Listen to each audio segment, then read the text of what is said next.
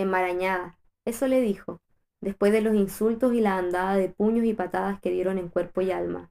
Toda la infancia de corre que te pillo, de robos al escondite de mamá para compartir el botín de chocolates, de yo te cuido para siempre porque somos sangre, y la sangre es amor. Esa inutilidad de los recuerdos le ayudó para ponerse de pie y restañar las heridas visibles con agua y yodo, contener ese amor que le manaba de la boca. No había más que hacer en esa casa que ya no era suya, y salió con el cuerpo amoratado. Sintió pasos a sus espaldas. Los cinco amigos de su hermano la arrastraron para saciarse en ella una y otra vez, a ver si así se te quita, marimacha, tortillera. La policía preguntó el motivo, si todos eran del barrio y amigos desde la infancia. Ella perdió la mirada a lo lejos y respondió que era porque estaba embarañada. Cae el anochecer sobre los techos del mundo y nos armamos de libros, tacitas y lectura combativa.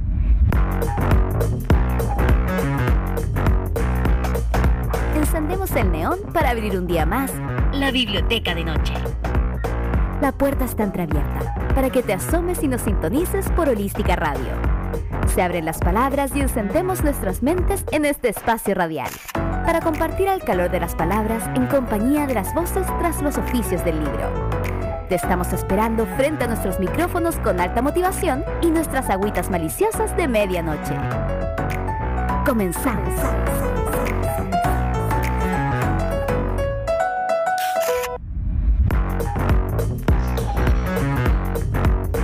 Les damos la bienvenida a otro capítulo, uno de ya, podríamos decir oficialmente, el último capítulo que vamos a transmitir por Holística Radio en vivo y en directo. Quizás ah, saldrá algún, algún extra, no sabemos, pero ya en pauta es el último de nuestra season por Holística Radio. Eh, hoy, eh, bueno, tenemos como siempre una entrevista. Más adelante, en unos minutitos más, voy a presentar a la persona que nos acompaña. Recordarles algunas cositas antes que pueden mandar audios al más 569 75 11 18 52. Recordarles también que pueden comentar por YouTube. Estamos por ahí también, ¿cierto? Por el canal de Holística Radio. Y además, tenemos la suerte, la fortuna de que nos transmitan en vivo y en directo por la radio Lafkenche en el litoral, por ahí por San Antonio, El Tavo, Cartagena. También nos escuchan en la 87.7 FM, gracias a Juan, que es director de esa radio, que se animó a, retransmitir al mismo tiempo. Estamos saliendo ahora mismo, ahora mismo estamos saliendo por ahí. Así que, bueno, luego de, dar esas presentaciones, voy a decir algo voy a evidenciar acá eh, el despelote que, que acontece en la biblioteca de noche con este cierre. No sé de quién es el cuento que acaba de leer Grace, porque no me, no me pasó la autoría. Pero se llama Enmarañada y le escribí y durante el programa vamos a develar quién es la escritora de ese cuento, eh, porque sin duda tiene o hace ecos de lo que posiblemente vamos a hablar hoy. Bueno, sin más preámbulo, le voy a pedir a Martín que nos tire la cortina para nuestra siguiente sección. Dale, Martín.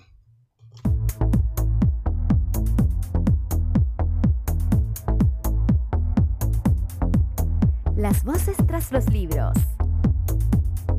Llegó visita.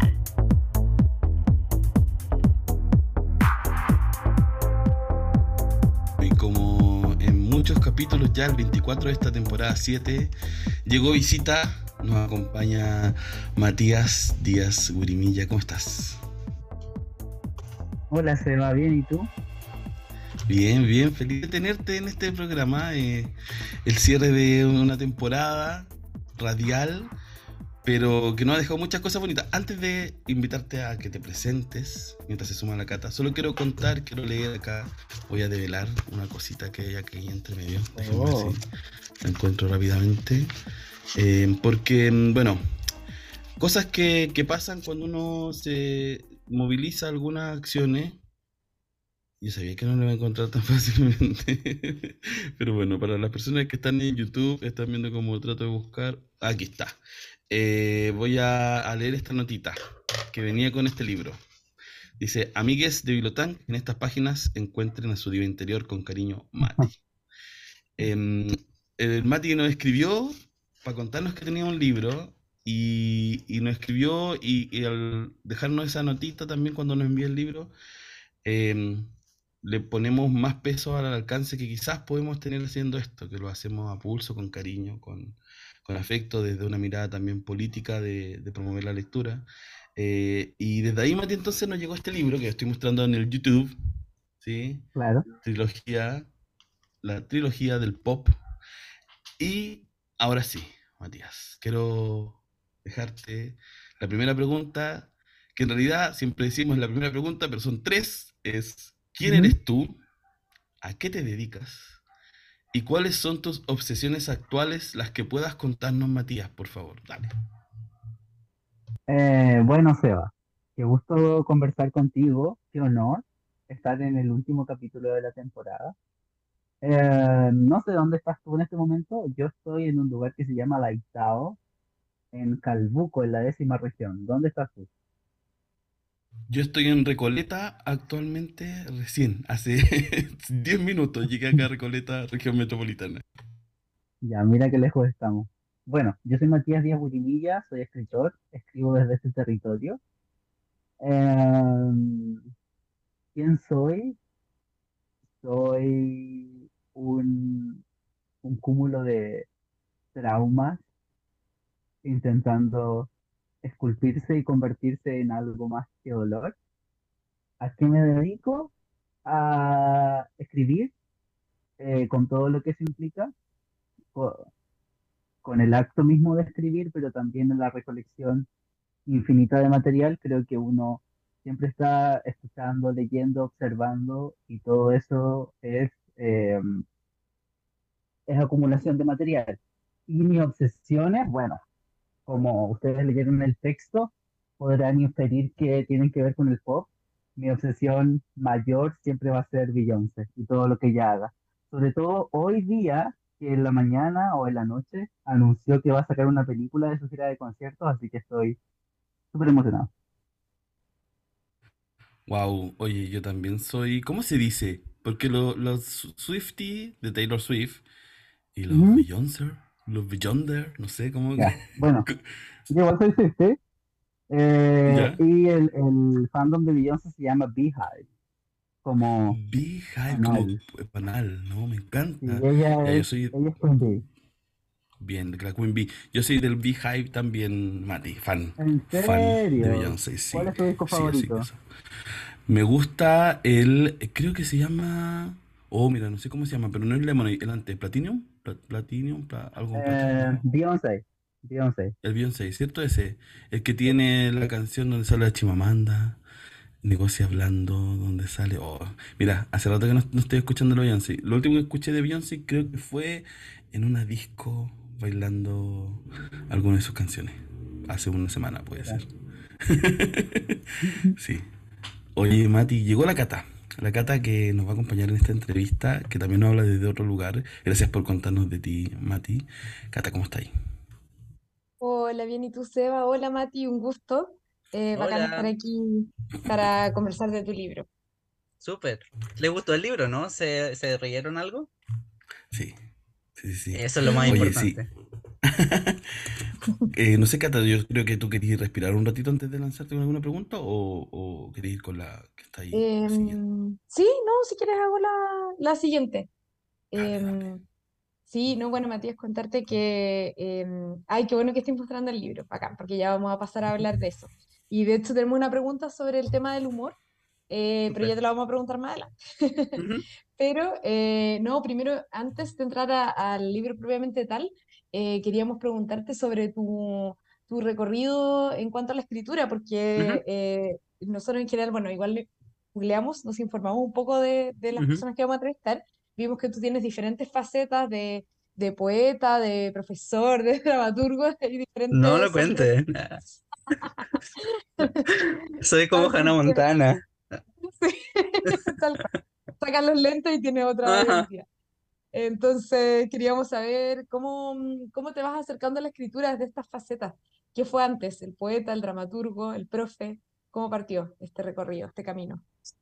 Yo me acerqué a los libros, a la literatura, eh, cuando era adolescente y un día de casualidad entré a la biblioteca pública del lugar donde vivo y encontré en los libros un lugar seguro que no encontraba en ningún otro lugar de mi vida. Me sentí acompañado y entonces empecé a leer y a leer y a leer. Eh, y el libro que me marcó, que me hizo querer ser escritor, es una novela llamada La soledad de los números primos, de Pablo Giordano. No sé si la has leído. Bueno, eh, esa, esa fue la primera novela que a mí me hizo sentir acompañado y que me hizo sentir identificado. Eh, y hubo bastantes pasajes de la novela donde yo estaba leyendo y de repente llegaba a, a un fragmento y me quedaba sorprendido, así como, ¡Ah! porque me sentía visto. Era como si alguien me estuviese acompañando y es, ese sentimiento fue revelador en mi vida y desde ese momento dije, algún día quisiera hacer esto, contar historias que hagan sentir a las personas esto mismo, que es un bienestar. Em, pero, como no podía permitirme perseguir una carrera de artista la primera por cuestiones económicas, entré a estudiar para convertirme en profesor de lenguaje y ahí estar cerca de la literatura. Y una vez que terminé mi carrera y ya tenía cierta estabilidad en la vida adulta, empecé a tomar más en serio esto de la escritura y empecé a tomar clases y me, me convertí en un escritor independiente. Eh, y lo primero que vino fue la poesía, que era lo que se me daba más natural. Y un día de casualidad escribí un texto dramatúrgico que fue Divas, el que ustedes leyeron en la trilogía del pop, y descubrí este lenguaje que me acomodaba mucho y que se me daba de una manera natural. Y desde entonces la poesía y la dramaturgia se van entrecruzando en mí, ese mismo que está mostrando Seba, se van, se van entrecruzando en mi, en mi quehacer. Y todos los demás, eh, las demás ramas, lo de empezar a actuar o la de convertir mis, mis poemas a audiolibros y experimentar con el sonido, eh, son formas que he ido encontrando en el camino y creo que todas apuntan al, al mismo objetivo que finalmente es contar historias. Gracias, Matías. Oye, eh, quiero preguntarte algo, porque, mira, voy a salirme de la pauta para variar eh, algo que hacemos. Es el último programa, puedes hacerlo. Sí, podemos hacerlo Bueno, es la biblioteca de noche, pueden pasar cosas distintas a una biblioteca normal. Oye, Matías, eh, algo que me, me, mm, mira, me gustó mucho y además por eso también le, yo soy el que le pone nombre a los programas, le puse pop combativo porque me parecía interesante imaginar eh, al principio en la presentación, ah, se habla del K-pop, aparece el K-pop, ¿cierto? Y, mm. Y estamos en octubre justo, ¿cierto? El 18 de octubre fue el estallido, se apareció en los informes de, de quién eran los responsables de este estallido, ¿cierto? Como los K-popers. Eh, y también lo que me parecía interesante es que mm, les habla igual de una u otra forma a una generación, en principio, pero luego a mí me hace pensar que hay cosas tan transversales. Eh, al principio hablas de RBD. RBD ¿Mm? está haciendo conciertos de nuevo hace poco, no sé cómo que. y no vienen a Chile, no.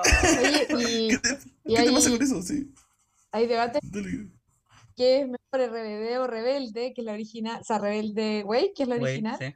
Así, no, está, está todo pasando.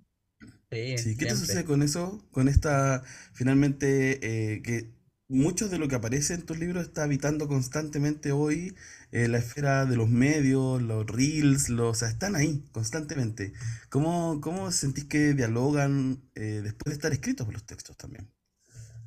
Mm, bueno, yo creo que los, evidentemente los textos se cruzan por lo pop y creo que eternamente desde, desde que existe cultura de masas, lo pop ha sido un caballo de Troya que en las distintas épocas, en las distintas décadas, ha cumplido la misma función, em, que funcionar como un, un vehículo masivo para entregar mensajes que pueden ser explícitos, pero en su función de caballo de Troya también puede tener mensajes súper implícitos, eh, que pueden ser interesantes, también pueden ser combativos, también pueden ser revolucionarios en algún aspecto.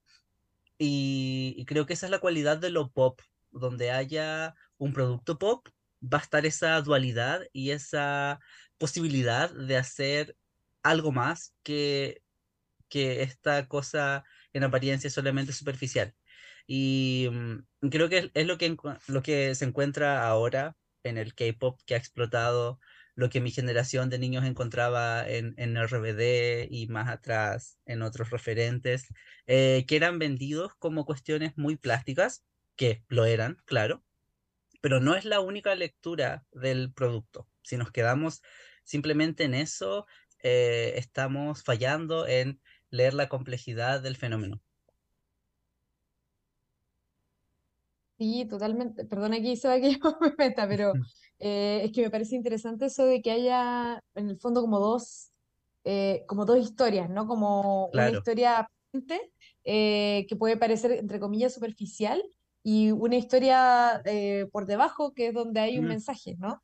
claro. Y, y creo que incluso en, en todas esas películas o series, como, bueno, Hannah Montana que tú mencionabas, otras de Disney, también pasan esas cosas. Yo creo que hay historias que están ahí eh, desapercibidas y que también están transmitiendo otros contenidos.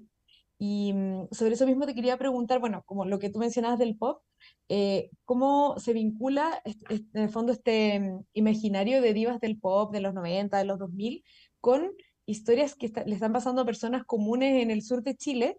Eh, como, mm. ¿por qué elegiste eso para, pa- para vincularlo con sus historias? Ay, súper, qué buena pregunta. Antes de responderla, eh, ¿no debería mencionar un poquito de qué se trata el libro para la gente que está Hola. escuchando? ¿Puedo hacerlo? Sí. Perfectamente, sí, Bueno, sí, todo esto se quieras. trata de un libro llamado La Trilogía del Pop, que son tres obras dramáticas eh, que espero en algún momento sean llevadas al teatro. Divas, One Direction y Hannah Montana RuPaul Take Justice and Run Fabulousness. Y todas ellas están cruzadas por referentes pop. Todas las tramas y las identidades se, se eh, edifican a partir de, de eso. Eh, y respecto a, a tu pregunta, eh, lo que la decisión de unir a estas divas del pop, el brillo y su glamour con, con historias que le podrían ocurrir a, a personas eh, comunes y no talentosas en el sur de Chile, viene con, viene a partir de lo que te entregan las divas del pop que te venden una ficción, ¿sabes? Que es como un antídoto a la realidad. Me interesan mucho los personajes que son perdedores, que son eh, patéticos, personajes que no son talentosos, eh, los personajes comunes, eh, eh, como es mi caso, y como eh, en estas ficciones que nos vende el pop encontramos un antídoto contra, contra la realidad que es tan dura. En la obra los personajes todo el tiempo están haciendo esta operación de moverse en dos planos, la realidad y su fantasía. Y efectivamente en la fantasía se sienten más cómodos porque allí pueden crear una realidad donde son mejores. Esto como un síntoma de que el mundo en el que vivimos no es un mundo amable con nosotros. Pareciera que en este mundo solamente vamos a encontrar eh, sufrimiento. De ahí que tengamos que crearnos estas, estas otras realidades en nuestra mente a partir de los estímulos del pop. Eh, y me interesa mucho abordar este fenómeno porque creo que es un fenómeno común eh, siempre en las presentaciones del libro doy el ejemplo de que a quien no le ha pasado que se pone los audífonos, escucha una canción y se imagina que está en el videoclip. Eso es algo que hace mucha gente, ¿cierto? Eh, y detrás de ese hecho que puede parecer tan anecdótico y tan simple, hay una cuestión política, social, del sistema en el que vivimos muy enraizado, enraizado, de por qué durante toda nuestra jornada uno de los pocos momentos en los que encontramos placer es en hacer eso. Y Sí, de todas maneras. Adelante, Seba. yo debo decir que me acabo de sentir demasiado representado lo que decía Matías porque Sí. venía con la Nicki Minaj Oh, caminando raudamente para llegar eh, a, a este encuentro. Eh, oye, ¿y sa- sabes qué, Matías? No, nos, o sea, hace eco la entrevista que le hicimos a, a la Jacqueline Herrera, que ella escribió un libro sobre las guerras estéticas y habla mm, sobre la cultura del K-pop y del anime en relación al estallido. Y claro, pues tiene ese, mm, ese fondo el pop que nos permite contar otras cosas y vivir otras cosas, que creo que, que finalmente le da un, un nuevo aire, dejando de lado, por supuesto, todas las historias posteriores de estas personas que seguimos, ¿cierto? De los Justin Timberlake, de las Britney Spears con espadas bailando, no sé, que, siguen habitando, ¿cierto? Y quizás ya no es tan pop ni tan glamoroso como eh, queríamos que, fuera siempre. Oye, Matías, eh, y en línea con lo que, te cuenta la Cata, eh, ¿cómo es, desde donde tú vives, hablar de estas temáticas? ¿Cómo, cómo se vive de una u otra forma proponer, ¿cierto? En espacios que uno pensaría, y esto nosotros somos eh, contrarios a, esto, por supuesto, nosotros promovemos que aparezcan en todos lados, pero sin duda hay un desafío ya, ¿o no? Un desafío de hablar de estos temas en tu territorio. ¿Cómo, cómo se vive? Cómo, ¿Qué ecos eh, aparecen de esta trilogía en tu cotidianidad? Eh, sin duda que hay desafíos específicos en, en, este contexto. A mí me ha pasado de repente, de hecho, estamos montando la obra Divas y hace unas dos o tres semanas la mostramos a un ensayo a unas personas que son de Santiago y las personas nos decían, es, una persona nos decía muy eh, sorprendida, así como, ¿esto todavía pasa acá? Porque esto en Santiago ya no se ve. Y sí, esto todavía pasa acá. Y el, el, panorama en regiones respecto de Santiago pareciera ser bien distinto en algunos aspectos. Em, eh, creo que la realidad que yo, yo habito, hay ángeles, como el, personaje de la primera obra, sin duda, y los va a ver siempre. Em, los va a ver siempre por, porque hay un, cristianismo, una moralidad muy enraizada, en ascenso, si se quiere ver desde otra perspectiva. Em, también hay muchos personajes como los de, los de One Direction, con, con mucha ambición que no saben hacia dónde, hacia dónde dirigir, porque las oportunidades que se pueden encontrar acá no son tan variadas como las que se encuentran en Santiago. Por supuesto que hay muchos personajes como el imitador de Hannah Montana que no pueden eh, expresar abiertamente sus identidades de género o sus identidades sexuales por miedo a tener represalias en el mundo del trabajo o en los otros mundos. Entonces, em, son, son personajes que uno puede encontrar acá, que son comunes, y mi operación al, al integrarlo pop es un poco no enmascarar la situación, pero sí darle un respiro a tanto dramatismo, porque son historias muy terribles y la música, el baile, lo pop lo que me permite es darle al texto un respiro y enganchar a la gente. Em, de alguna manera engañar a la gente, ponerle un, un, nombre como divas a un texto y engañarlo y traerlos a, a, escucharme leer o a ver la función de mi obra, eh, creyendo que van a ver referencias a las divas del pop, pero en realidad allí viene lo subversivo del pop y yo les muestro esta otra, esta otra historia. Sí, em, mientras te escuchaba pensaba que sí, pues lo, lo interesante que tiene em, que tienen estas historias también es eso, ¿no? Que son historias que uno esperaría que, que aparezcan, claro, como mitología del sur, o sea, como que en mm. general se, se, lee así, o como que se genera esa expectativa, eh, y luego aparece todo lo que, como toda la mixtura de la cultura, ¿no? Porque al final, eh, nosotros, aunque estemos al final del mundo, estamos influenciados por la cultura de Estados Unidos, de Europa, tenemos esos referentes y son parte de nuestra vida y al final todo es un todo y, mm.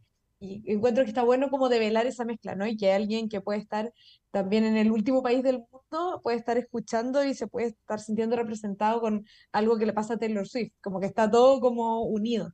Eso... Sí, exacto, exacto, porque la globalización finalmente nos, nos llega a todos en algún otro nivel y, y sí existe un, un estereotipo, una creación de lo otro exótica de que, de que acá en el sur todo es mitología chilota pero en realidad tenemos eso, pero también estamos eh, conectados con lo que pasa en el resto del mundo eh, y de una manera súper especial y súper enraizada. Aquí pasa que, eh, sobre todo en la población rural, los referentes pop están aún muy enraizados. O sea, por ejemplo, mi mamá todavía tiene una foto de Felipe Camiroaga en la pared.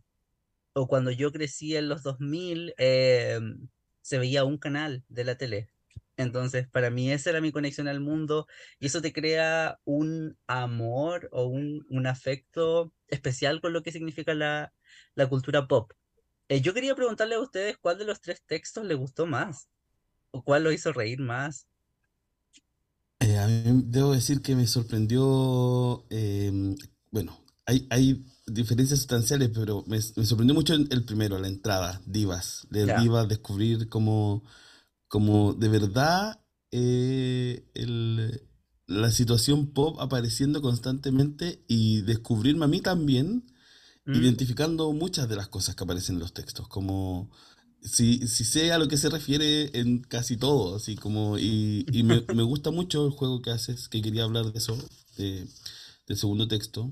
Hay un- una frase que quiero leer, un, par de frases, eh, pe- para la otra pregunta, y ahí también te vamos contando más de, tu texto también, cómo nos hizo sentir. Dice así. Eh, Tucán. Oye, ya pues negrito, no te, no me digáis negrito. Ya, pero oye, no llorí, mira todo lo que hemos avanzado. Nos aprendimos la coreografía, doblamos bien. Hasta el lunar ya no se pierde en esa vuelta. ¿Cierto, lunar? Lunar no responde nada. Negrito, pero no es suficiente. Chorizo. Pero es que yo no entiendo qué más querís. Nos juntamos a las 7 de la mañana en días de verano. ¡De verano! Y en vez de estar descansando, estamos aquí tomando esas hueás verdes que nos das. Y hasta nos vestimos con cualquier hueá que se te ocurre. ¿Qué más querís? Negrito dice. Quiero compromiso total. El chorizo dice, te acabo de decir que nos estamos juntando a las 7 todos los días y que más total que eso. Chorizo, ¿qué, qué, qué? ¿Querís depilación al cero? Me da mucha risa este diálogo porque además lo que me gusta mucho que, que tu decisión, ¿cierto? De los nombres de los personajes hace que sea todo distinto, ¿cierto? En este casting Ah. al que van en este ejercicio de proponer, ¿cierto? El juego de las boy band, creo que, que le da una, una frescura muy bonita. Y desde ahí, considerando el otro, ¿cierto? Divas, este, Mm. preguntarte, ¿cómo nace este proyecto? Si esta trilogía la pensaste, trilog- trilogía, si eh, aparece inevitablemente porque se van uniendo, si Mm. decidiste publicarlas quizás porque fue una decisión editorial. Cuéntanos, Matías. Eh, fue, fue un proyecto que se fue armando en el camino. Eh, al inicio de toda esta historia yo quería ser novelista, quería ser narrador y una vez eh, yo tenía un cuento de un personaje X que era muy fanático de Britney Spears y vi que había un concurso de dramaturgia y dije, ah, yo podría convertir este texto en monólogo. Lo hice y ahí se fueron armando las otras divas y nació el primer texto. Eh, gané el concurso y dije, oh, parece que acá está lo mío, más que en ser novelista. Y empecé a tomar cursos de dramaturgia. Y cuando empecé a escribir otra obra, nació One Direction. Y cuando tuve esas dos piezas, me di cuenta de que mi estilo iba en las referencias del pop. Y al tenerlas ya completas, dije, ¿por qué no hacer una tercera y crear una trilogía? Y ahí nace la, la tercera obra. Entonces, fue, fue, fueron textos que fueron apareciendo a medida que yo me fui convirtiendo en, dramaturgo y todo esto tomó un proceso de cinco años, entre escrituras y reescrituras. Y finalmente este año, desde Calbuco, con Editorial Escafandra, pudimos lanzar el texto y, y, de- y uno como escritor independiente tiene que siempre regular sus expectativas, porque a mí me encantaría ser famoso y que todo el país me leyera, pero yo publicando independiente desde este lugar del mundo que nadie conoce, eh, tengo que regular mis expectativas, como dice, y la recepción ha sido mucho más grande de lo que esperaba. He hecho 10 presentaciones del libro, no solamente en mi región, ha llegado mucha gente, eh, estamos trabajando en el montaje de, de una de las obras, así que ha explotado de una manera que ha sido súper satisfactoria. Felicitaciones, Matías. Cata. Eh, no, ya quería, bueno, primero felicitarte por todo el, el movimiento que has hecho con el libro, porque haciéndolo de manera independiente es mucha pega que estás haciendo tú solo. Así que nada, eh, en verdad, qué bacán, qué bueno que lo estés haciendo. Eh, y, y bueno, desearle que obviamente le vaya muy bien al libro. Eh, y sobre, bueno, sobre el, el proceso de escritura y lo que mencionabas del, del videoclip y de cuando uno escucha la canción y uno se va imaginando que Mm. es parte del video, eh, en tu proceso de escritura ¿Tú te imaginabas eh, la obra siendo representada? ¿Siempre lo pensaste así? porque, claro, escribir eh, dramaturgia tiene ese elemento diferente de escribir una Mm. novela o un cuento que, bueno, uno siempre se puede estar imaginando, ¿no? Como la escena o cómo son los personajes, pero este es un texto que está pensado para ser representado, entonces, si eso siempre estuvo en tu, en tu mente o, o fue algo que apareció después como, ah, en verdad la puedo representar, eh, está generando interés, ¿cómo fue ese, ese camino? Ocurre algo extraño con la dramaturgia que no ocurre con la narrativa ni con la poesía, y es que siempre se está dudando de la condición literaria de la dramaturgia. De hecho, en los colegios todavía se enseña que un texto dramático tiene como fin ser representado. Sí. Eh, entonces es como si fuese un texto a medias el texto dramático, ¿cierto? Que solo se completa cuando llega a las tablas. Y afortunadamente eh, tuve clases con una profesora cuando vivía en Concepción, llamada Leila Selman, y ella lo primero que nos metió en la cabeza fue que la dramaturgia es literatura. ¿Cómo se monta eso en escena? Es problema del director, pero nosotros nunca tenemos que poner los límites en la cabeza de decir, oh, esto, no, esto mejor no lo escribo así porque va a ser muy difícil de montar. No, uno usa los recursos propios de la dramaturgia, el diálogo acentuado, los monólogos, y cuenta una historia. Es como lo mismo que escribir una novela, pero de otra forma. Y teniendo esa noción en la mente, eh, en ningún momento me restringí y por tanto en ningún momento eh, estuve pensando cómo sería esto en las tablas, sino que yo simplemente quería contar una historia y usar los recursos específicos de la dramaturgia que yo creía me ayudaban a maximizar el impacto que, que quería causar. Y mm, así lo entiendo yo. Yo entiendo que la dramaturgia es un texto literario y por eso también quise hacerlo libro eh, y que la gente disfrutara la lectura de ello. Claro, o sea, no en el fondo no te limitaste pensando en que tenía que No, ser representada y que cómo hacerlo de la manera más práctica posible, ya, como que te, sol- te no, liberaste, pero en este sí. género, en el fondo. Sí, totalmente. De ahí que haya tanto salto entre ficción y fantasía y aparezca una estrella y después otra. Y, y One Direction está narrada en escenas brevísimas que son saltos en el tiempo. Eso, llevar eso al teatro sería muy difícil. Pero como yo no estaba pensando en el teatro, tuve esa libertad. Ah, fue como problema del futuro. Sí, Ya sí, no es veremos mi, cómo resolver. Sí. no es mi problema. eh, No es mi problema porque yo no soy director, así que me da lo mismo. Sí. No, y lo, lo bueno de esto también es que mm, cuando uno se enfrenta quizás desde la compañía de teatro, también te, te permite tomar decisiones, pues decir, ¿cómo lo hacemos? Esto es lo que me imagino yo, ¿cierto? ¿Cómo lo hacemos para esto transformarlo en lo que queremos? Y ahí hoy hay muchas obras que ocupan eh, también eh, la medialidad, ¿cierto? Lo- las artes mediales, eh, aparecen escenas entre medio, usan eh, imágenes del desierto mientras están caminando por el desierto sin tener que tener arena como antes, sí, mm. como una- o tener un- unas maquetas así, uno, uno, eh, unos trozos de papel craft transformados en, en desierto. Eh, oye, Matías, nos dejan un comentario en, en nuestro YouTube, en el canal de YouTube, donde estamos ahora transmitiendo. La Vivi Maturana, desde Canadá, dice, Wow. ay, qué gozo en el alma escucharles, traer a los personajes comunes que vibramos en algunas etapas de nuestra vida con cultura pop. Además nos regala un super stickers, así que esa es platita Ah, para la radio, para que eh, pueda ahí eh, cerrar esta etapa de buena manera. Ah, como que eh, es moderada la suma, pero se agradece siempre. Y nos pregunta, un, bueno, dice, un saludo a Matías, ¿y cómo puedo tener el libro acá? Esa pregunta la Vivi. ¿Cómo se puede hacer para tener el libro allá? ¿Qué, qué vueltas le, ha- le has dado eso? ¿Cómo habita otro espacio el libro? No sé, ¿qué, has, pensado al respecto, Matías? No sé. Es que ser escritor independiente es tan difícil. Una cosa a la vez, por favor. Eh, hay, hay fragmentos que se pueden encontrar en la web. Divas está en la web y hay un fragmento de Hannah Montana también en la web.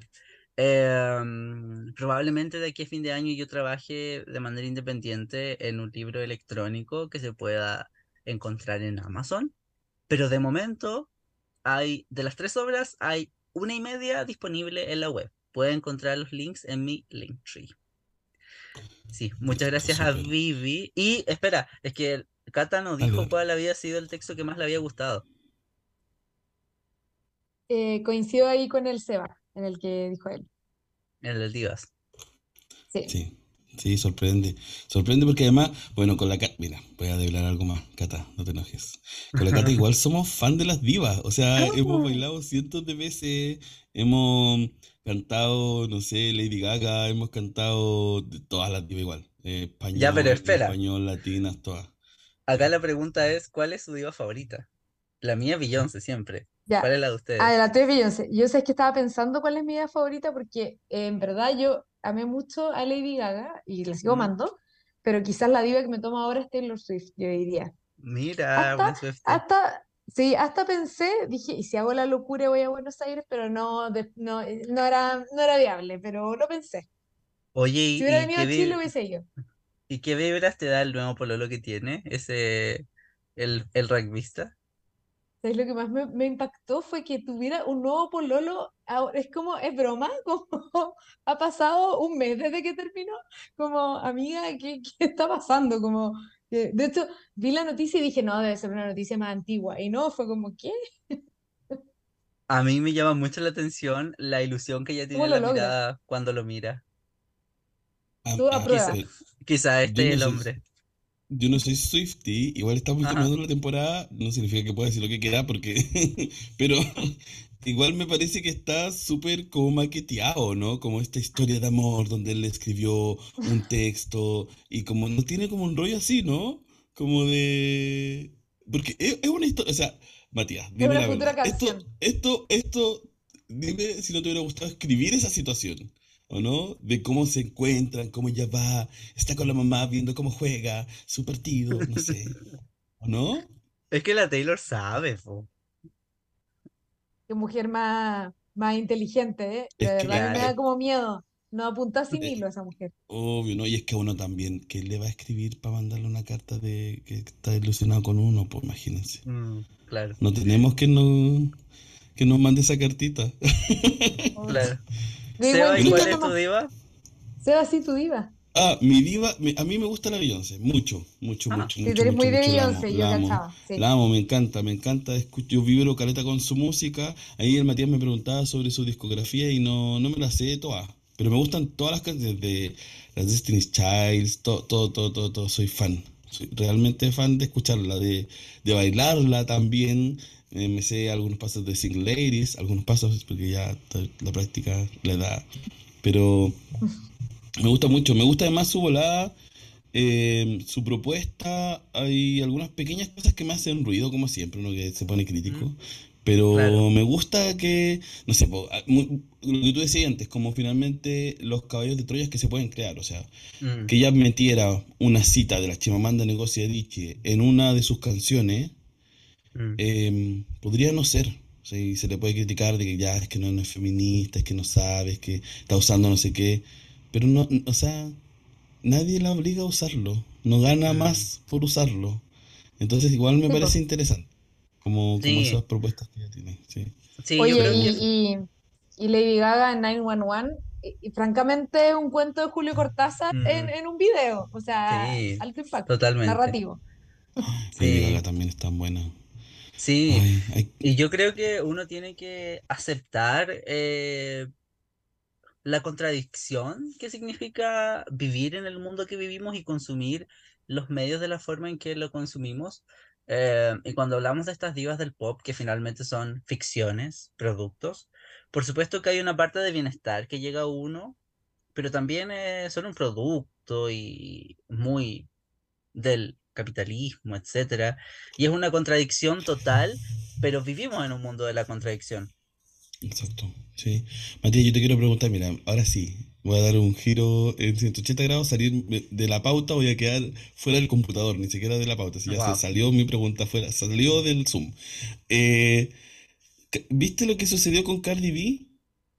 Y no sé si escuchaste la noticia, que Cardi B bardeó a sus fans, dijo, ¿por qué se ponen kitten? ¿Quiénes son? Él fue la Cardi B, ¿o no? No, la Doja Cat, Cat, Doja Cat acá, fue. ya. Doja Cat, ¿Sí? ¿cierto? Tuvo la polémica, sí, la que Sí, escuché en la mañana. Ya, es- ¿viste esa polémica, no? De Doja Cat. Sí. ¿Qué opináis? Porque tiene que ver con lo que tú decís, pues como ¿Mm? la ilusión, ¿o ¿no? La ilusión de la ficción de un personaje y decir, oigan, no, no me, no me hinchen. Voy a ser como soy. Si les digo que me dejen de molestar, o sea, si se van a ir de mi cuenta y me van a dejar de seguir, me da lo mismo. Me Mm, alivia. ¿Qué opinas tú de eso, Matías? Cata fue la ¿qué que tuvo el tema en paraguayo, ¿no? Esa misma. Sí, la misma. Ya le gusta la polémica, ya, perfecto. Sí, bueno, ella estaba a puertas de lanzar un nuevo álbum, entonces en lo inmediato fue una estrategia de marketing. Eh, um, pero apar- aparte de eso, la discusión que se dio fue súper interesante respecto de esto que llaman las relaciones parasociales, que son estos vínculos que establecemos con, con figuras de idolatría, ¿cierto? Con deportistas, artistas, etcétera. Em, no sé, creo que em, esto de que una persona común como ustedes o como yo pueda llegar a sentir que un multimillonario es tu amigo es extraño, sí, pero es sintomático también del, del mundo en el que vivimos. O sea, ¿por qué creemos que, que Taylor Swift es nuestra amiga y que nos entiende y no sentimos lo mismo con el amigo que tenemos al lado? Tiene que ver mucho con, con la forma eh, psicológica y política en que, en que funciona nuestro, nuestro sistema. Está pasando algo en el mundo que no nos permite con- conectar con el de al lado y consciente o inconscientemente nos lleva a querer conectar con estas figuras mucho más divinas, ¿cierto? Entonces, súper sintomático, eh, las relaciones parasociales, por supuesto que son problemáticas, em, y no sé si también tenga algo que ver con la edad, ¿sabes? Eh, con las ocupaciones que tú tengas. Porque pienso que, no sé, pues de repente llega un momento en tu vida en que tú ya no tienes tiempo de estar en las batallas de fandoms en Twitter, o de estar todo el día votando eh, para los VMAs, o de estar haciendo streaming y streaming y streaming para que tu favorito esté en el número uno global de Spotify. Em, no sé, es un tema súper complejo. ¿Qué opinan ustedes? Gracias, Matías. No, yo, a mí, a- eh, Cata, te la palabra. A mí me pareció súper interesante que lo dijera porque mm, me parece que algo que devela es la exigencia a personas que son humanas a pesar de Mm, todo, de tener un estatus de deidad, tú lo dijiste, ¿cierto? Como una claro. deidad musical o de, de lo que sea, como, ¿por qué exigirle eso? ¿Y por qué no darle la chance de que diga, ¿sabéis qué? No tengo ganas. Me quiero bajar de esta, de esta narrativa y chao. Eh, me parece interesante igual que lo problematice. Yo he escuchado personas que incluso, no sé, tienen 10.000 seguidores en Instagram, que para, para la cantidad de seguidores que algunas personas tienen es poco, que dicen, no, es que tengo que hacer esto, igual me da lata, tener que estar preocupado de subir. No lo hagáis. O sea, si no quería hacerlo, no lo hagáis. Pero como, como finalmente ahí hay algo que es psicológico, quizás, como decías tú, Mm, Matías, que activa, requiere tener esta vinculación parasocial con personas que ni conocemos. Cata. Sí, yo me quedé pensando en, en, en esto de como de la como una comunicación que viene de un solo lado, o sea, como en Mm, el fondo, no sé, como que a uno, no sé, en la conversación uno a uno, eh, tú dices como, ah, vi una persona y me dijo cosas que me impactaron o no, pero ¿qué pasa cuando alguien, eh, yo pe- pensé en el ejemplo de Felipe Camiroaga que tú lo mencionaste, eh, está en, en la tele, eh, que está en nuestra casa y aparece todos los días entonces, como que obvio que va teniendo como, como que se va convirtiendo en alguien importante para uno, mm, eh, pero no así, o sea, él, él no te conoce, pero tú sientes que lo conoces, lo ves todos los días. Bueno, la gente era como, ay, eh, eh, desayunaba con, con Felipito todos los días, eh, y obvio, pues, obvio, entonces, claro, que se muera, obviamente que es impactante.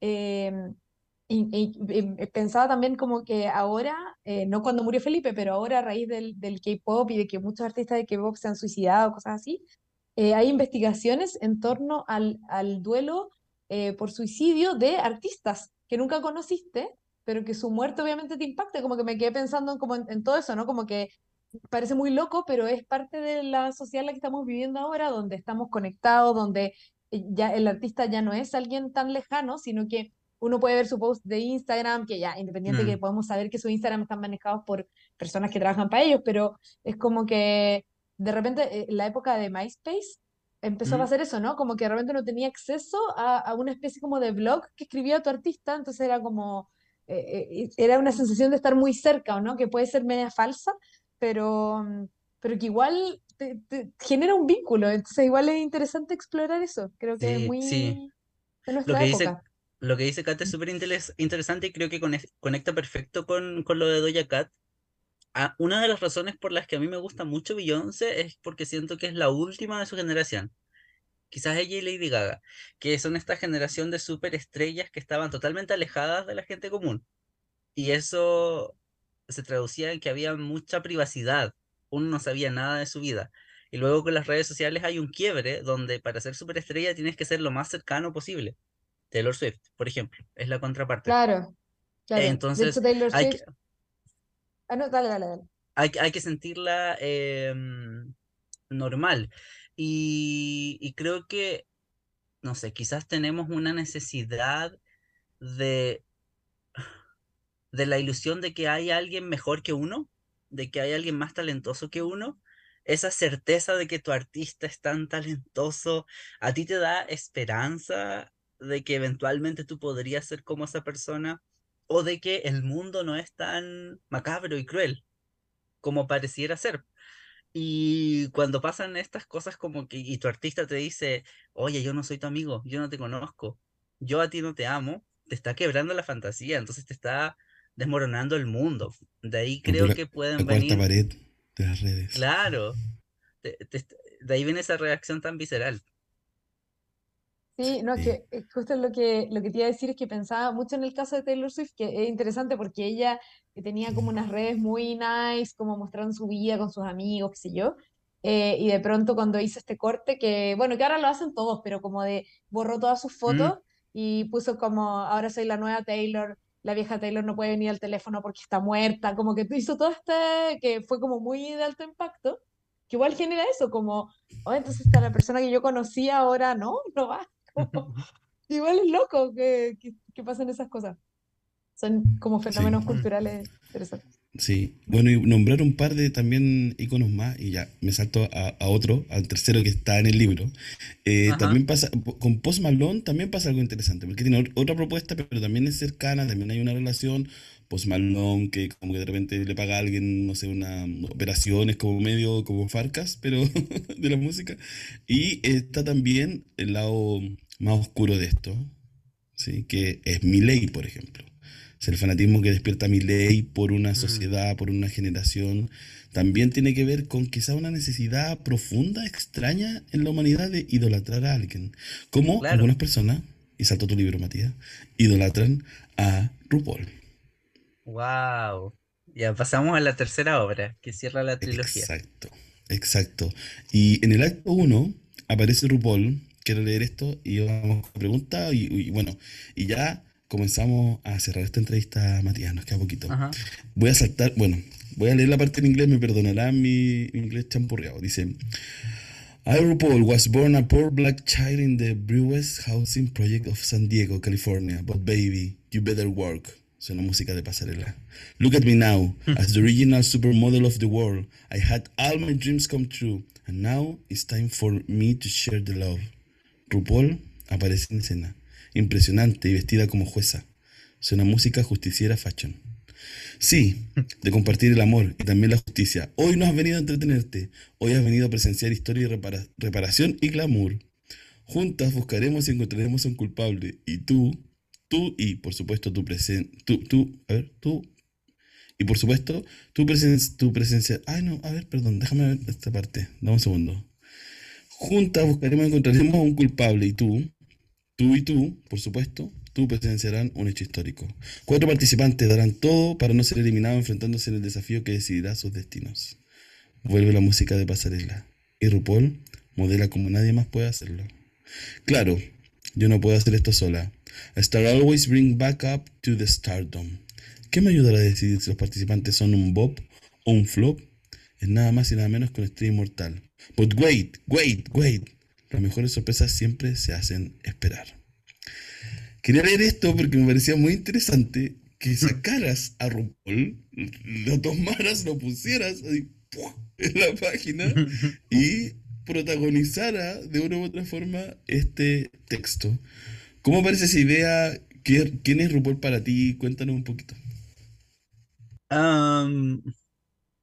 bueno, RuPaul quizás fue el último personaje de la obra. Ese, esa es una imitación de RuPaul, una inspiración de RuPaul. Eh, de hecho, la, dato, dato bonus track, eh, la primera parte que leíste en inglés son las es una cita a lo primero que dice RuPaul en el primer capítulo de RuPaul's Drag Race. Eh, para que no quede duda de que estamos homenajeando a esa RuPaul. Esa obra eh, se trata de cuatro personajes que no están identificados con nombre propio, sino con adjetivos. la enojada, la aburrida, el gritón y el estúpido.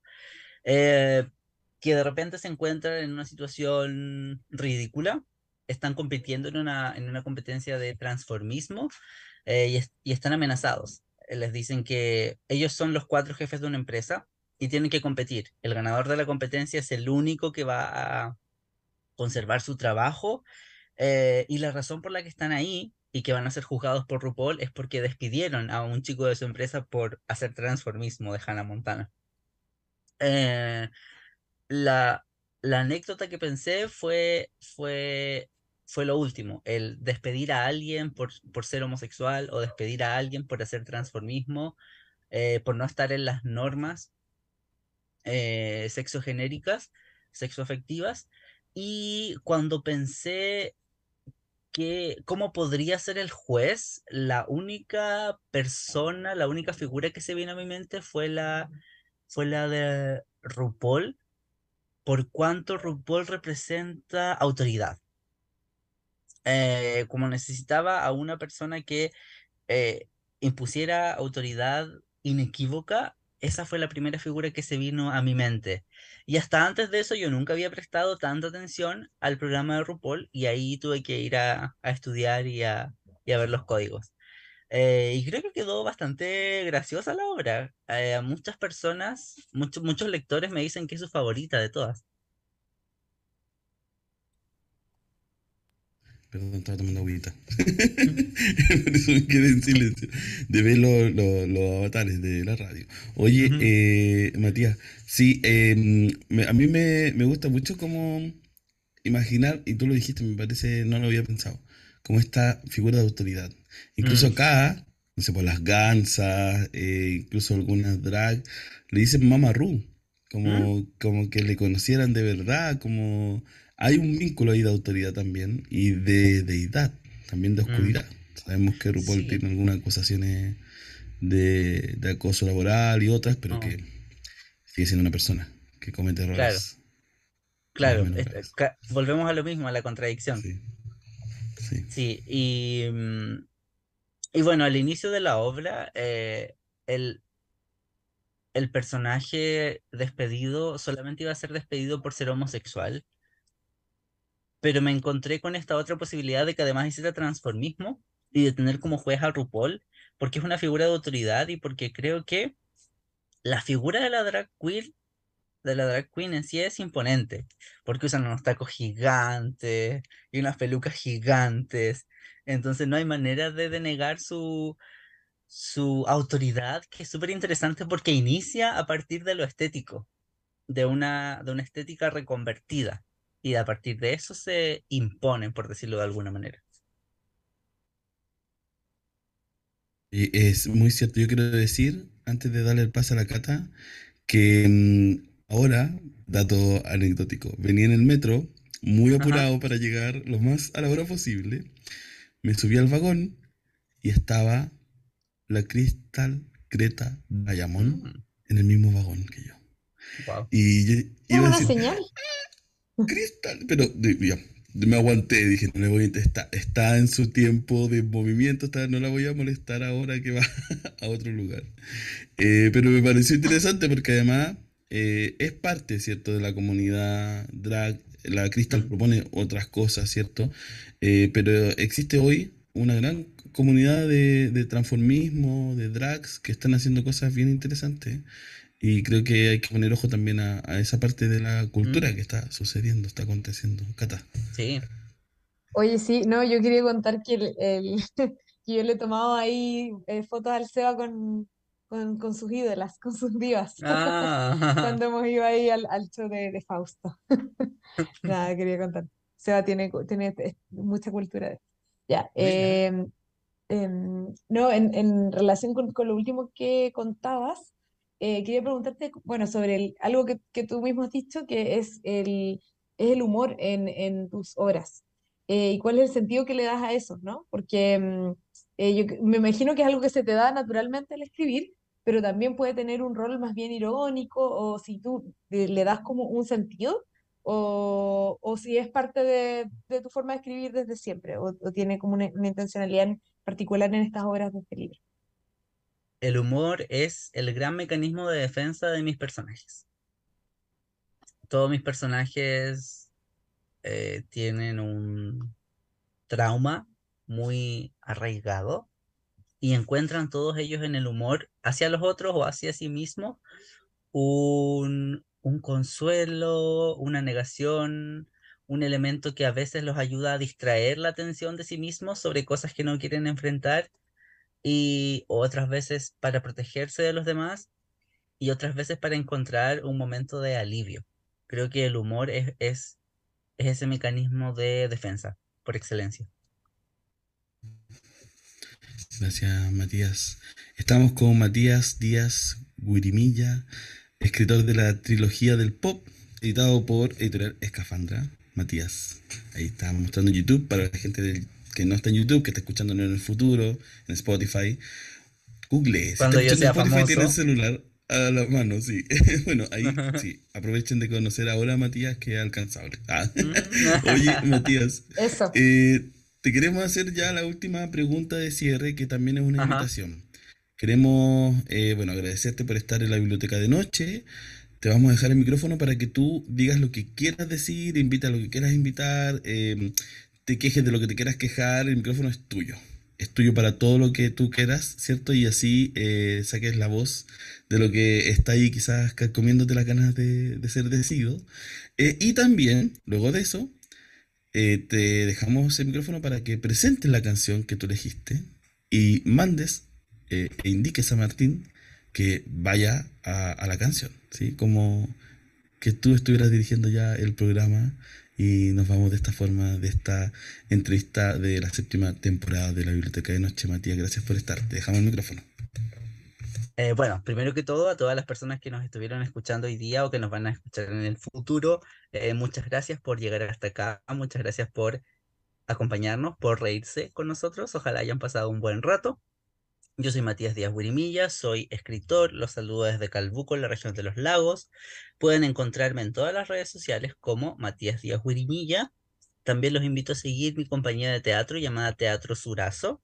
Estamos actualmente preparando nuestro primer montaje de Divas, pero una versión reloaded, eh, reescritura, que va a estar bien interesante. En segundo lugar, quiero agradecerles a Sebastián y a Cata eh, por leerme primero, por haber contestado mi mensaje. Para los escritores independientes que somos de región y de lugares tan apartados, eh, cualquier instancia de promoción y de difusión es muy, muy valiosa. Así que muchas gracias por la disposición. Ha sido un honor para mí estar como el último invitado de la temporada. En tercer lugar, algo que me queda por decir es que se viene concierto en el cine de Beyoncé, que acaba de terminar su, su última gira y va a lanzar un concierto eh, como experiencia cinematográfica para que todos lo vayan a ver porque va a estar grandioso. Y sin más que decir, vamos a la canción. Oye, Eh, espera, espera, espera. ah, Tú me habías dicho algo, no sé si lo puedo decir. Algo de que iba a salir eh, sonoro, unos poemas, algo que ya había grabado, ah, es verdad. Ya, eso. verdad. Perdón por Ay, sí, interrumpir tu verdad. momento. Ahora sí, dale. No, gracias por recordármelo.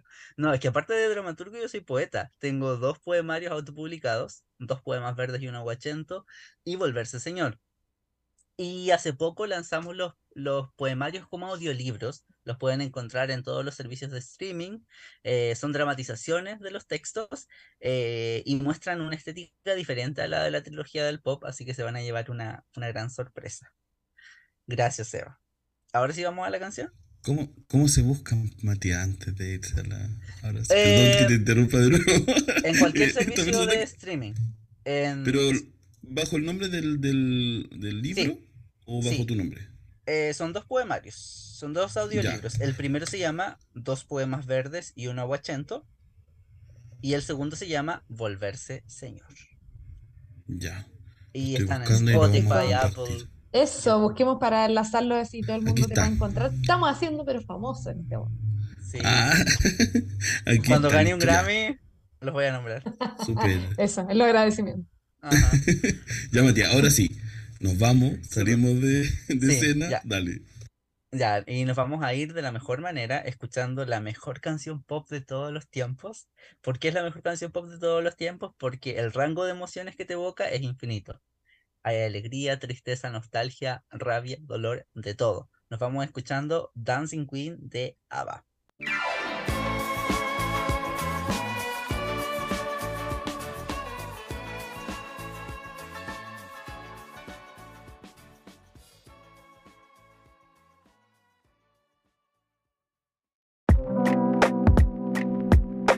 Conversación literaria. El círculo de las palabras.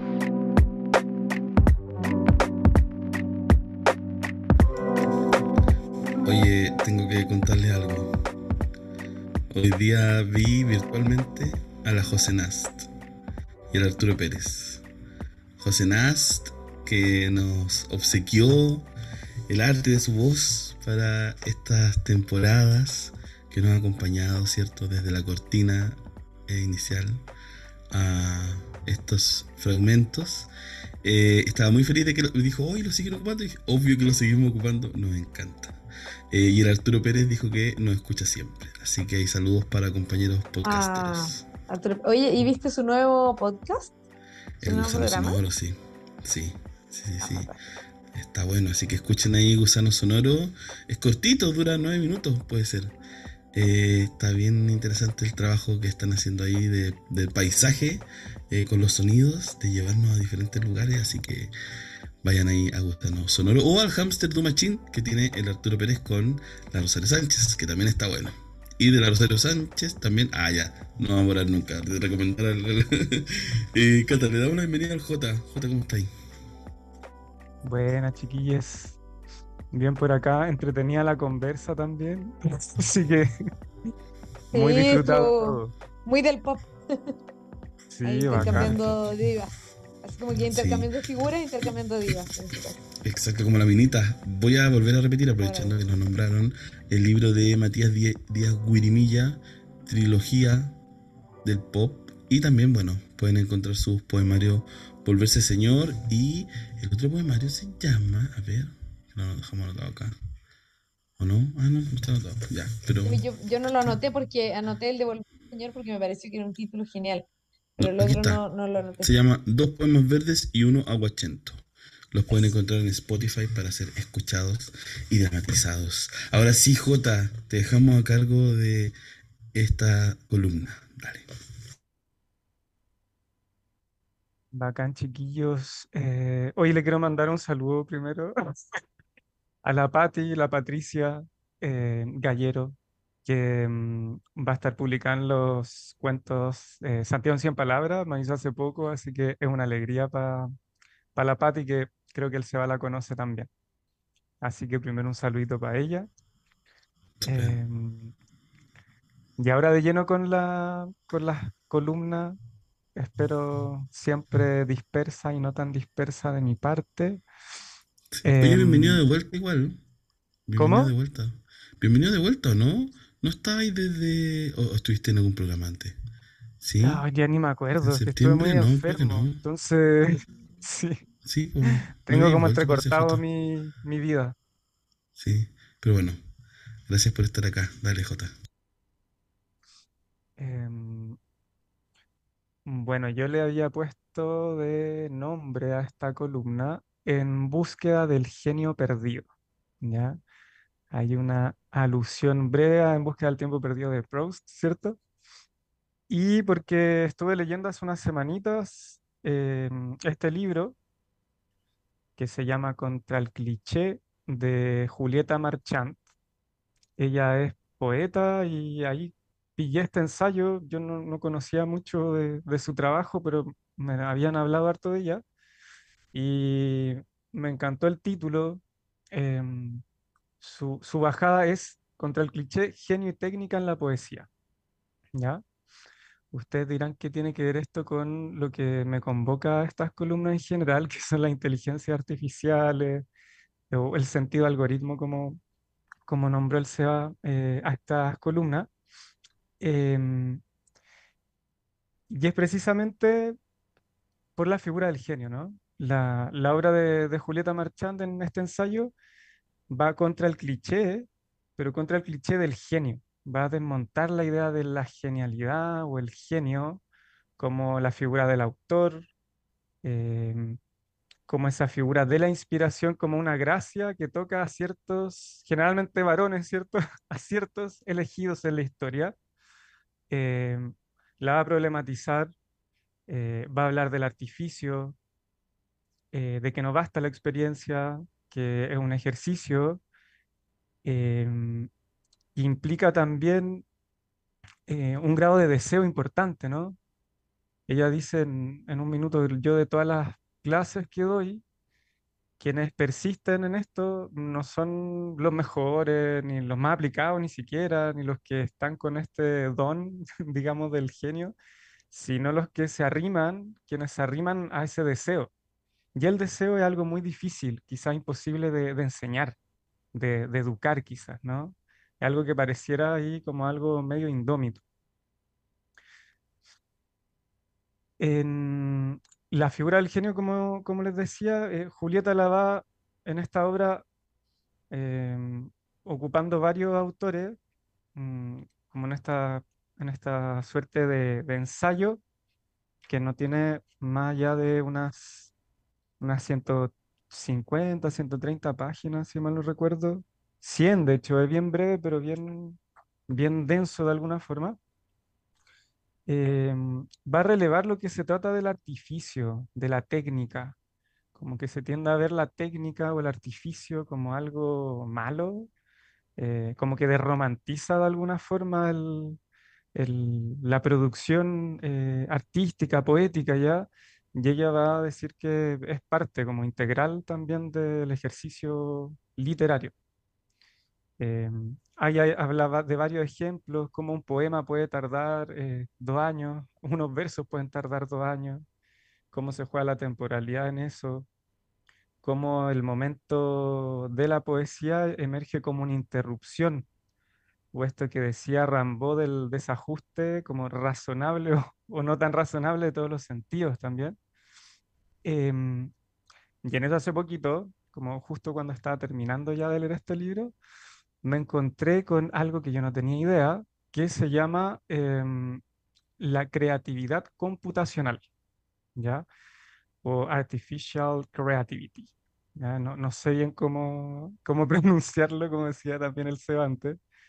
Em, y a través también de un documental de la DW, que son unos documentales breves, duran 20, 48, no más de una hora, em, que vi hace unas semanas, una semanita, que se llama La inteligencia artificial amenaza la identidad humana, eh, que es más que nada una pregunta, una provocación.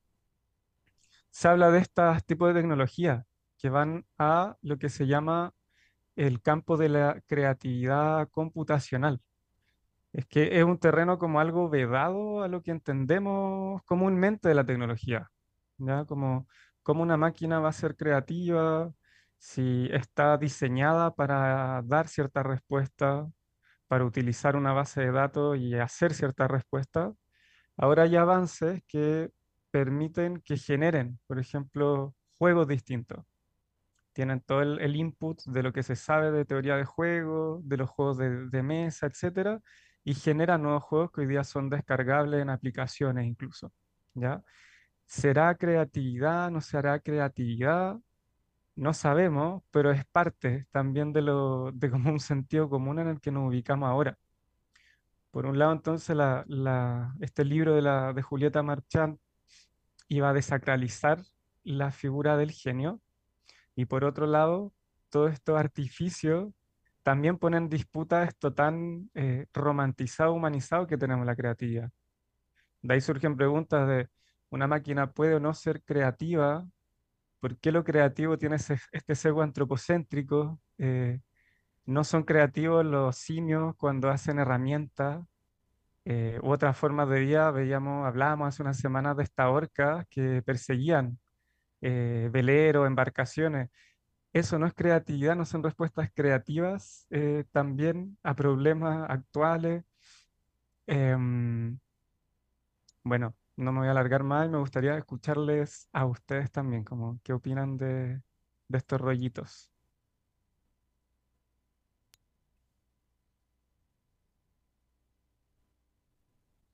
Seba, ¿queréis partir tú diciendo Dale. algo o no? O, eh, No, dale, dale tú, dale tú.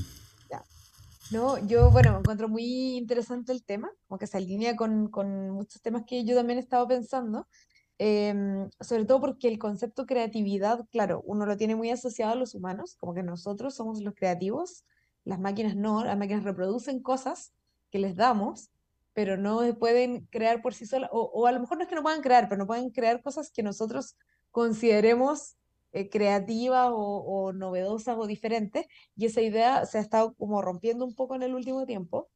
Y, y pensaba en esto eh, que tú mismo decías, de como nosotros, los humanos, somos tan como una especie tan egocéntrica que creemos que también todas las cosas, o sea, la creatividad es algo solo nuestro. Y luego vais viendo que a lo mejor no, y que y todas esas ideas se van rompiendo pero igual me, me entra la duda y, y también leyendo un, un informe que salió de mm, audiolibros que se han creado con inteligencia artificial, que no sé si supieron esta noticia de que se van, se- creo que se publicaron ya un montón de audiolibros de mm, obras que están liberadas de derechos de autor, entonces que no requieren eh, ese trámite, por así decirlo, eh, y salieron así como, no sé, 10.000 audiolibros nuevos de la noche a la mañana, eh, de los que se han en el fondo, se agarraron voces reales de personas que se dedican a grabar audiolibros y, y con inteligencia artificial se replicó, mm, se replicaron sus voces para grabar estos nuevos audiolibros, sin su intervención, por supuesto. Y, mm, y como que yo pensaba como, ya, perfecto, o sea, un poco ya, lo podemos tener todo, entre comillas, lo que queramos, pero eh, ¿en qué punto nosotros vamos a, a privilegiar lo que está hecho por un humano o no? Como que eso pensaba, porque yo decía, yo preferi- yo preferiría, como en, en tanto como editora y como persona que podría llegar a escuchar un audiolibro, que no es mi caso en realidad, pero poniéndome en eso, como preferiría yo encargárselo eh, a un humano y preferiría escuchar el audiolibro hecho por un humano. eh, y asimismo preferiría leer una obra escrita por un humano versus que todo esto hecho por computador, por muy, por mucho que sea creativo y que pueda tener miles de cosas, como que creo que a mí en ese sentido soy vintage y me parece interesante una producción humana, pero a, lo mejor no le pasa a todo el mundo y a lo mejor va a dejar de importar en muy poco tiempo y, y nada, me empezó a surgir esa idea. Como, le, como tendrá valor el que algo sea hecho por un humano, ¿será que esa idea ya está como eh, de modé y la vamos a dejar de tener? No sé, como que me, me surgía eso cuando te, te escuchaba, ¿no? No sé qué, qué piensan ustedes de eso. Oye, yo quiero mm, aportar que eh, la línea con lo que veníamos hablando también, como es una nueva ruptura del modelo, ¿cierto? Estamos imaginando que las artistas eh, son iconos, divinidades, eh, idolatradas por varias personas porque producen y crean un contenido. Eh, cuando sacamos a la persona que crea el contenido, ¿cierto? Y no es una, una persona, no, no hay una humanidad, sino un- una máquina creando ese contenido. Y vamos a idolatrar de la misma manera esas máquinas que crean contenidos. ¿Qué distancia hay entre saltar de idolatrar a personas que finalmente mm, a la, a la ficción de la persona que vemos transmitida por redes, ¿cierto? Por audiovisuales, por cualquier cosa que es un sucedáneo de la persona, ¿cierto? No es la persona. No conocemos a Beyoncé ni a Lady Gaga. Conocemos sus producciones, sus videos, sus cortos, ¿cierto? Su- los reels, todo eso, pero mm, en esa línea creo no que... eh, existir. eh, ese- Exacto, podría no existir. O sea, sabemos que existe, conocemos a Lady Gaga, allá, no, no, pero sí, eh, claro, es como mm, finalmente entender que que, a dónde se mueve la brújula respecto a, a, a esas pulsiones humanas, ¿no? Como lo que tú decías, nosotros preferiríamos quizás la producción de una persona de carne y hueso o de una máquina que fue eh, que se le enseñó a tener esos aprendizajes vinculados a la creatividad. Lo que me parece por otro lado que también rompe, y aquí no sé en qué espiral vamos a llegar, también con el modelo de, de negocio, ¿no? La, la, la industria, cómo funciona. Eh, lamentablemente no para el bien de las personas que quizás se sacan, voy a decirlo así de manera coloquial, se sacan la cresta grabando un audiolibro durante días para que se pueda subir y le pagan por horas para poder hacerlo. Quizás no están en contra de que eso suceda, pero qué bonito sería que esa persona tuviera derecho a su propia voz para producir con la inteligencia artificial desde su propia voz, en vez de un audiolibro cada mes 200 y recibir más dinero quizás por su trabajo, porque sigue siendo su voz. También hay formas donde el modelo eh, debería tener fisuras, ¿sí? Fisuras pa para que no se transforme en nuevamente la avalancha donde las máquinas que son de los multimillonarios, porque no son de otras personas, van a, a barrer de nuevo de manera voraz con las humanidades. Sí, y sabes que yo pensaba antes de, de ya volver con el, con el Cota, como en que quizás, ya no sé si se han fijado en el supermercado, hay un mismo buen producto y luego está el mismo producto, versión bio, respetuosa con el medio ambiente, etcétera, etcétera, y es más caro eh, porque es como un producto de lujo eh, por, por, por, una serie de eh, razones ideológicas, porque el producto al final es el mismo o muy parecido. Y yo pensaba, ¿será que iría a pasar eso? Como puedes tener el audiolibro hecho bueno. por la inteligencia, el audiolibro ah. hecho por un humano y es lo mismo, pero ¿será que quizás que se va a transformar? Porque obviamente el hecho por un humano va a ser más caro, porque implica más mm. tiempo, más todo, porque somos lentos los humanos, necesitamos comer, dormir, etc. Mm. Entonces quizás se va a volver como una cosa de lujo, que es como ya, tengo plata, entonces voy a comprar esta cosa que está hecha por un humano, o queremos llegar a eso, se me pregunta. Mm. Como human, human friendly, algo así, como certificado humano. De eco-friendly, certificado humano. Que eso, yo creo que esa es la pesadilla, igual, como que el mercado de esta fantasía también, que hablan de estas ficciones, como esta ficción de que concebimos todos, querámoslo o no, ¿cierto? Parte de la locura es como conseguir esta ficción donde el mercado se regula solo, ¿cachai? Que, que en parte es un, una locura que nos tienen en el otro lado con Milei, eh, en otro lado con Bukele en El Salvador. De lo que hablaba también, hablaban recién hace un ratito de esta figura de los ídolos. Eh, y, y, si es que queremos los ídolos, ¿para qué también queremos los ídolos, no? Como eh, Nietzsche en, algún minuto también dice que con esto que de la muerte de Dios eh, quedamos como desprovistos de, de dónde arrimarnos, ¿cierto? Como que ya aparecen los ídolos también muy humanos a darnos como, como algún, o, o estos influencers, a darnos como algún espejo en el cual en el cual mirarnos también. Eh, bueno, eh, estaba leyendo yo también hace un ratito de algunas reflexiones sobre la creatividad artificial y tengo una cita media latera, un párrafo en verdad, pero que alude a un poco lo que hemos hablado. Eh, es de un autor del año 70, de hecho, que, que escribía ficción el, el apellido es Stanislaw, de lo, del 78, 79, y él habla en, en, su ficción, ¿cierto? Habla de, si, bueno, el título es Siberiada, ¿ya? De Stanislaw. Y él dice lo siguiente, en una sociedad en que la tecnología está al servicio de unos intereses de clase y bajo el control de una élite altamente especializada, es comprensible que los no iniciados ni beneficiarios contemplen el progreso tecnológico con cierto recelo, cuando no con positivo temor. Un temor que, cuando faltan la información y la capacidad crítica necesaria para llegar al fondo de la cuestión, se convierte fácilmente en temor irracional a la cosa en sí, la tecnología en este caso. En vez de centrarse en su manipulación clasista auténtica razón de que la ciencia y la tecnología avanzada puedan constituir una amenaza. Es el rollo que se tiraba Stanislaw en los 70 y creo que aplica un montón para acá, ¿cachai? Como esto que dice la cara, lo encuentro como broma no broma, ¿cierto? Como que en cualquier minuto se da esto, como certificado humano, pero vamos a dejar que eso sea como...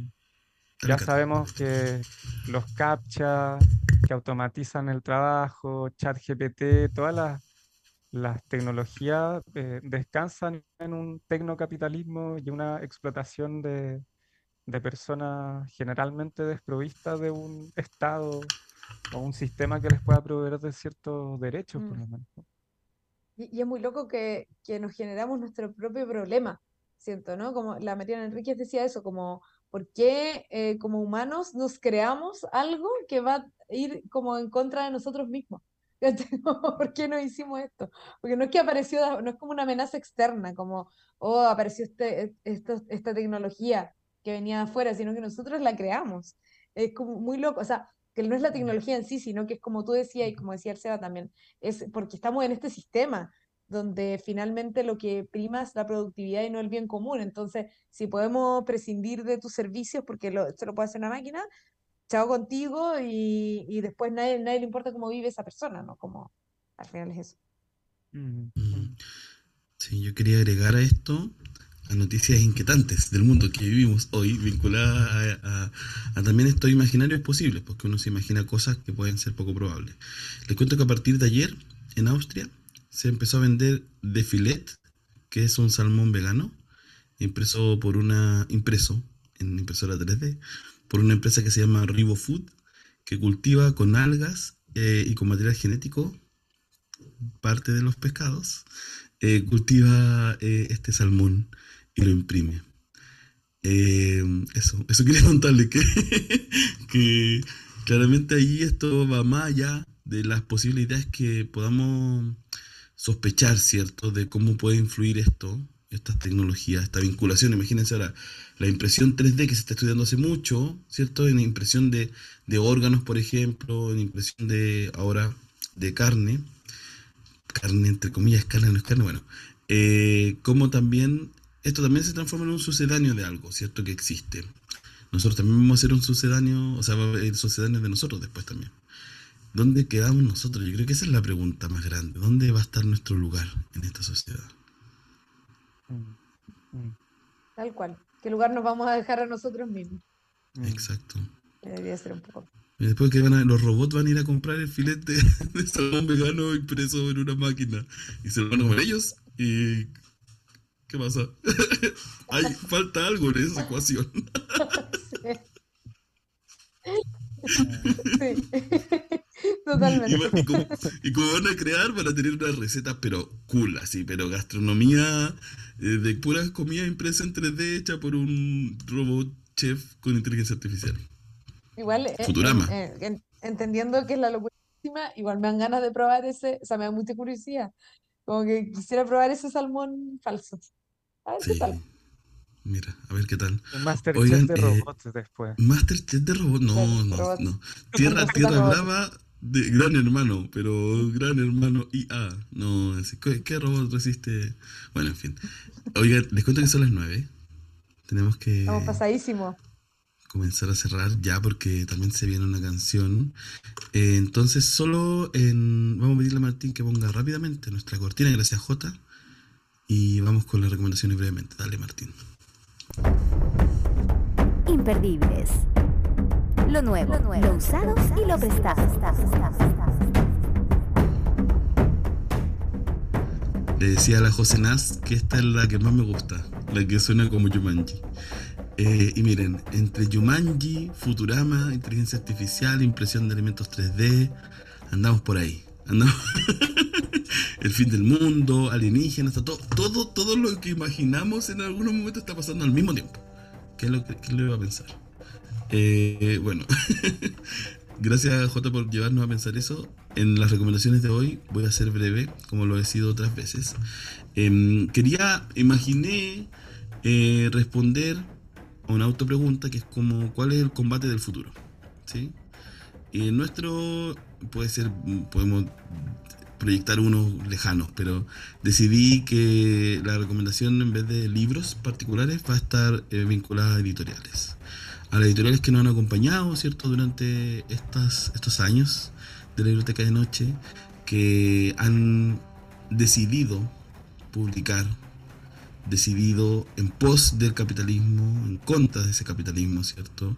Em, mermando muchas veces sus propios sistemas económicos, pero sabiendo que lo que están publicando eh, tiene que tener un lugar, un espacio, una voz. Tienen que aparecer, ¿sí?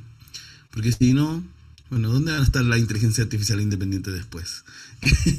que sigan esto, ¿cierto? Eh, que sigan rompiendo em, la idea de la historia única que se nos trata de, contar siempre, de todo, en todos lados. Y por lo mismo, bueno, las editoriales que les voy a recomendar son las siguientes. Voy a, voy a este es el trabajo, chiques. Voy a dar listado. Ustedes allá, escuchando la biblioteca de noche, van a googlear, van a poner ojo cuando vayan las ferias del libro, van a ver si están en las bibliotecas que visitan, ¿ya? Estas editoriales, que son las siguientes. Asterion Ediciones, que publica microficción, que es parte de, de, de la vía Barros, ¿cierto? Está ahí en ese, en ese espacio. Provincianos, editores, ¿cierto? Que tiene sede en Limache, en Nico Meneses, que, que también nos acompañó hablando de su libro, publicó La Mevo Suárez, otros tantos grandes libros, tuvimos al Jesús, eh, Amalio, recién, ¿cierto? Eh, banda propia editoras, que hace un trabajo de rescate de libros hermosísimos, además, con unas temáticas que si no fuera por ellas no las leeríamos jamás, ¿cierto? Está Editorial Libros del Cardo, el gran trabajo que hace la Gladys González de traernos libros de Ecuador, de México, de Brasil, acá, a nuestro país, que podamos leer a María Carolina de la Cruz, que podamos leer a Sara Uribe, que podamos leer a y haber descubierto a la Juliana Ortiz Ruano es gracias a ese trabajo que hace Libros del Cardo. Oximorón, que publica con mucha fuerza reflexiones, pero también obras, ¿cierto? también dramaturgia. Cree lo que decía el Matías también hoy, que nos acompañaba como invitado, cree Oximorón en que los libros eh, de dramaturgia son para eso, para ser leídos, no solo interpretados, para descubrir algo ahí. Artegrama, que nos acompañó en algunas ocasiones, tuvimos la colección Raulí, también de dramaturgia, pero publican más cosas, es la editorial de La Legua, eh, de la cual es parte la Sol Vázquez, la Sol eh, Danor, que con mucha fuerza mueven ese proyecto. Los perros románticos, el Emerson, con su equipo, que apuesta por eh, libros que son freak algunos, como los libros de fragmentos de eh, Dave Lordan, que leímos acá, ¿cierto? Eh, otros que son de, de, un placer de lectura, como el de La Soledad Fariña, que republicaron en 1985, que también lo leímos acá. Los perros románticos tienen un catálogo bien bonito y bien variado. Me gusta eso, me gusta que se lo jueguen. Pez Espiral Ediciones, donde está la Daniela Catrileo y hay tantos otros libros. Pez Espiral tiene un sabor también en su colección muy, muy interesante. Desastre Natural. Desastre Natural, ahí la Natacha, ¿cierto? Eh, está eh, también Seba, si no me equivoco, que trabaja con ella. Eh, con ella, ¿cierto? Que tienen este proyecto en donde hablan sobre neurodiversidad, donde hablan de, de disidencias sexuales, ¿cierto? Publican eh, narrativas gráficas vinculadas a estos temas y está, pero eh, creo que una de, de, las mejores editoriales que está publicando material de narrativa gráfica con estos temas. Santiago Ander, que también ha pasado por acá, ¿cierto? Eh, tiene también una línea vinculada a la música que está muy, muy rica de, leer, ¿cierto? Esto, hablamos de The Smiths hace un tiempo, eh, pero tiene otros libros interesantes, también cuentos, ¿cierto? Hace recopilaciones de cuentos eh, que están imperdibles para descubrir, ¿cierto? Una cajita en la que uno abre y descubre más autores y autoras para seguir leyendo. Eh, voy en, bueno, la Biblioteca de Chilenia, que eh, publica a la Jacqueline Herrera, que es parte de ese proyecto, ¿cierto? El Emiliano también, que es editor, junto a ella llevan eh, la fantasía, el anime a las estanterías, nuestra fantasía chilena, anime repensado para Chile, tiene un libro muy bonito y, y siempre todos todas las editoriales que he nombrado a precio asequible. LOM Ediciones, ¿cómo no nombrar a LOM? Que ha sido punta de flecha para que tantas editoriales independientes puedan estar ahora haciendo su trabajo con las publicaciones de literatura chilena, poesías también, tienen libros de poesía boliviana, ecuatoriana, peruana, eh, mexicana, argentina, tienen además una publicación de obras de sociología que quizás no estarían a disposición si no fuera porque deciden publicarlos ahí, también a precios que son bien económicos, hay que decirlo. Yo creo que el libro del hombre es difícil encontrar uno que cueste más de 15 mil pesos. Están quizás estos de fotos, ¿cierto? Que son Poirot, que son quizás más caritos por el material. Termino con dos. Editorial Deriva, que descubrí, pero particularmente yo no lo conocía al proyecto hasta eh, que fui a una feria del libro y la deriva nos llevó, ¿cierto? Desde ahí a la linda Meptuche y a tantos otros libros bonitos que se publican ahí, ¿cierto? La eh, eh, Baby Josephine publicó su libro ahí, eh, es una editorial de Talca, de Maya de Talca, de San Clemente, es un sector por ahí cerca de Talca, pero no es Talca mismo, lo cual también es un acierto y tiene fuerza. Y Tinta Negra Microeditorial, que fue uno de los libros que a mí todavía me resuena, que leímos que, que, nos gustó bastante, que es de Diego Corvera, Panguipulli Nueve Relatos, que tiene una edición muy bonita, allá por Valdivia, ¿cierto? Por los ríos. Todas estas editoriales hacen un esfuerzo tremendo por sacar sus libros y además por tenerlos asequibles, ¿sí? Eh, con un libro de Planeta que vale 25 se puede comprar 3, 4 incluso a veces, si se la juega, 4, si saca bien el cálculo. Y están en las ferias del libro, en todas, la mayoría de las veces. Así que cuando vayan a las ferias del libro, pónganle ojo, anoten, corten este fragmentito, eh, no sé, hagan algo respecto a esto para que las puedan visualizar y saborear las propuestas distintas, innovadoras, pero también eh, relevantes, potentes, que necesitamos leer, necesitan estar ahí. Y si no es por los lectores y lectores, eh, no existirían, pues tenemos que apoyarlas. Eso quería decir. No sé si Cata, ¿quieres decir algo al final? Este es nuestro último programa en vivo y en directo. Ah, ya. eh, bueno, pensé que después había otro que era como medio despedida, ya. Bueno, pero no importa. Vamos a ver qué em, eh, nada, bueno, decir que muchas gracias por este espacio como siempre y que no es un adiós, es un hasta luego, eh, que ya estaremos pronto con ustedes y bueno, agradecer como siempre a todas las editoriales que nos han apañado, que nos han enviado libros, a los autores, bueno, como Matías, que eh, de manera autogestionada nos han hecho llegar sus obras para para que las leamos, cosa que hacemos con mucho respeto y mucho cariño para difundir eh, a todos la literatura independiente que, que nos llega, em, en, en, este afán de, de, visibilizarlos también. Y eso, y bacán, gracias por haber mencionado todas esas editoriales que, eh, nada, que con su trabajo también nos hacen estar aquí. así que nos vemos muy pronto. Jota. Vamos, vamos. Uh, ahí, ahí. Sí, dale, dale. Eso, dale, dale. Sumarme a, las palabras de, la cata tuya, Seba. Eh, es, es un hasta pronto. o esa, esa es la intención, ese es el deseo.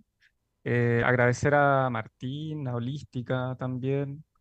Em, y aprovechando ahí los últimos minutitos, eh, también contarles que Casa de Barro, que fue una de, las editoriales ahí invitadas. Hoy día está con, con página de Instagram, así que les pueden buscar.